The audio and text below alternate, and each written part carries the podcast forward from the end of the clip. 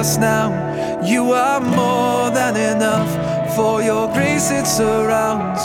And we lift up our hymns to worship you.